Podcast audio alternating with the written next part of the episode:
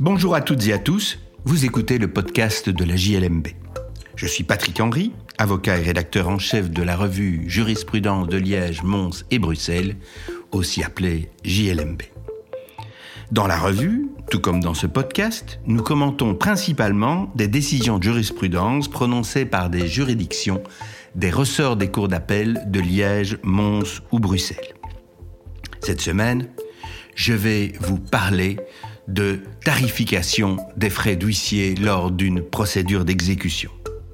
Ce sujet est traité par la Cour d'appel de Mons dans un arrêt du 5 mai 2022. Nous le publions dans le numéro 9 de notre année 2023. Pour le consulter, je vous invite à suivre le lien dans la description. L'affaire est extrêmement simple à la base. Oscar, appelons-le ainsi, euh, a commis une infraction au code de la route et il va être condamné à une amende. La commune tente de récupérer le montant de cette amende et elle mandate à cette fin un huissier. Celui-ci choisit de procéder d'abord à une sommation de payer qu'il va tarifier comme s'il s'agissait d'un commandement de payer préalable à une saisie. Sur cette sommation, Oscar s'exécute et paye le montant de l'amende, mais non les frais de la sommation.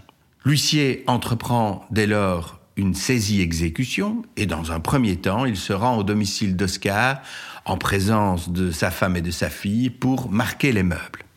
Oscar entreprend une opposition devant le juge des saisies qui lui donne raison puisqu'il a payé la totalité euh, de l'amende, euh, la saisie était nulle.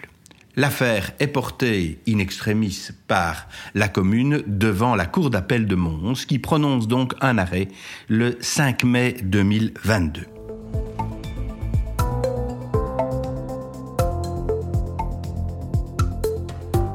La cour d'appel de Mons tranche donc le litige. Elle relève tout d'abord qu'un recouvrement relève de la loi du 20 décembre 2002 relative au recouvrement amiable des dettes du consommateur lorsque le créancier, quoique disposant d'un titre exécutoire, n'a pas recours aux voies d'exécution prévues à la cinquième partie du Code judiciaire. Or, une sommation de payer, même adressée par un huissier de justice, n'est ni un commandement de payer, ni un exploit de saisie. Il ne constitue donc pas un acte relevant des voies d'exécution prévues par le Code judiciaire. Et ni les règles déontologiques des huissiers de justice, ni le souci de respecter le principe de l'économie de procédure ou l'équilibre nécessaire entre les droits et les obligations des parties ne justifient d'en décider autrement.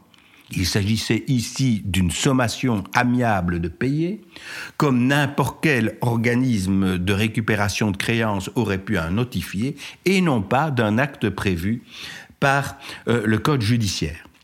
Or, dans le cadre d'un recouvrement amiable, l'huissier peut librement fixer le coût de sa prestation, même s'il le fixe par référence au tarif qui est applicable dans le cadre des actes prévus par le Code judiciaire, il s'agit d'un coût qu'il peut fixer librement. Il n'y a donc pas à soumettre à la Cour constitutionnelle des questions pour comparer la, situation de l'huissier avec euh, un organisme de récupération de, de créances. Il n'y a aucune illégalité. Il n'y a pas non plus lieu de comparer cette sommation payée à un commandement de payer. Il s'agit de deux actes complètement distincts. Et dès lors, effectivement, Oscar a raison il n'était pas possible pour la commune de lui réclamer en sus du montant de l'amende le montant des frais de la sommation de payer qui lui avait été notifié par huissier.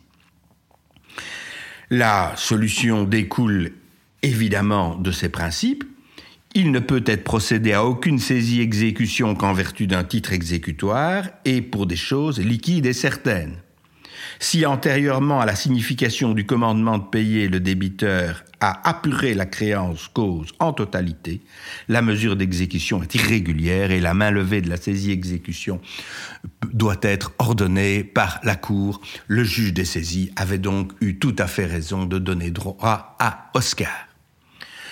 Remarquons qu'Oscar euh, avait poussé le bouchon un peu plus loin puisqu'il réclamait des dommages et intérêts euh, à la, commune qui avait fait procéder à cette saisie-exécution, arguant du préjudice moral qu'avaient en tout cas subi euh, sa femme et sa fille, puisqu'elles avaient été impressionnées par le fait que euh, des meubles avaient été marqués. Il faisait aussi valoir que deux de ses véhicules avaient été saisis, ce qui l'avait entravé dans ses déplacements. Mais la Cour considère que, d'une part, il ne rapporte pas la preuve de la consistance réelle d'un dommage et que, d'autre part, ces mesures découlent quand même du fait qu'il avait commis une infraction qui est à la base des poursuites qui ont été exercées contre lui.